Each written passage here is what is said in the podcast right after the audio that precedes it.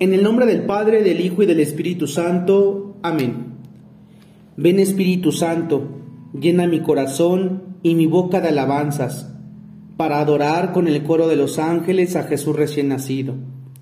Enséñame a contemplarlo con los ojos sencillos de los pastores, a regalarle ofrendas de amor como los magos.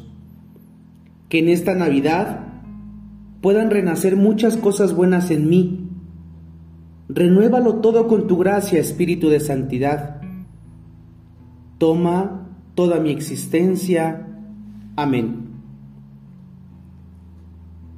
Del Santo Evangelio, según San Juan, capítulo 3, versículos del 22 al 30.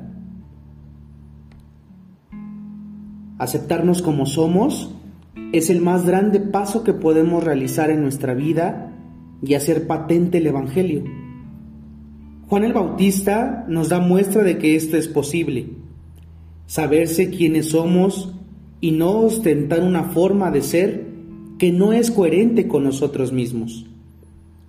Debemos despertar del sueño del mundo y darnos cuenta de que la verdadera felicidad es aceptar la bendición de ser nosotros mismos y así también poder saber cuál es nuestra verdadera misión.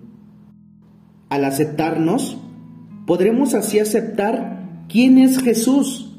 Eso ya no nos podrá incomodar y tendremos la capacidad de alegrarnos por lo que es y representa. Pidámosle al Señor que nos transforme y que nos haga humildes ante cualquier indicio de soberbia y maldad que Jesús sea quien crezca cada vez en nuestra vida. De hoy en adelante, que nuestra oración sea, Señor, que en mi vida tú crezcas cada vez más y mi ego disminuya.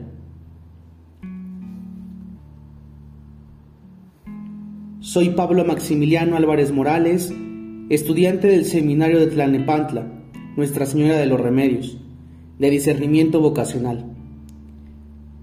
Saludo con gran cariño a nuestros familiares, amigos y bienhechores de nuestro amado seminario. Nos vemos la próxima. Que Dios te bendiga.